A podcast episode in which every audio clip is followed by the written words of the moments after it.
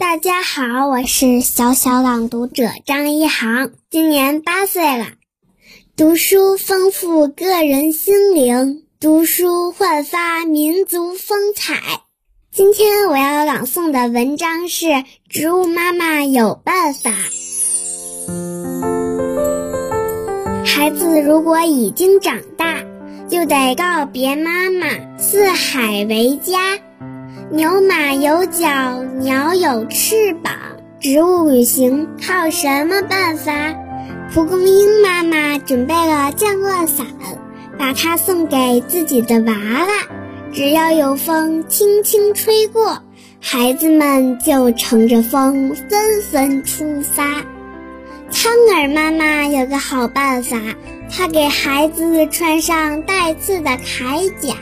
只要挂住动物的皮毛，孩子们就能去田野、山洼。豌豆妈妈更有办法，她让豆荚晒在太阳底下，啪的一声，豆荚炸开，孩子们就蹦着跳着离开妈妈。植物妈妈的办法很多很多，不信你就仔细观察，那里有许许多多的知识。粗心的小朋友却得不到它。我的朗诵结束啦，谢谢大家。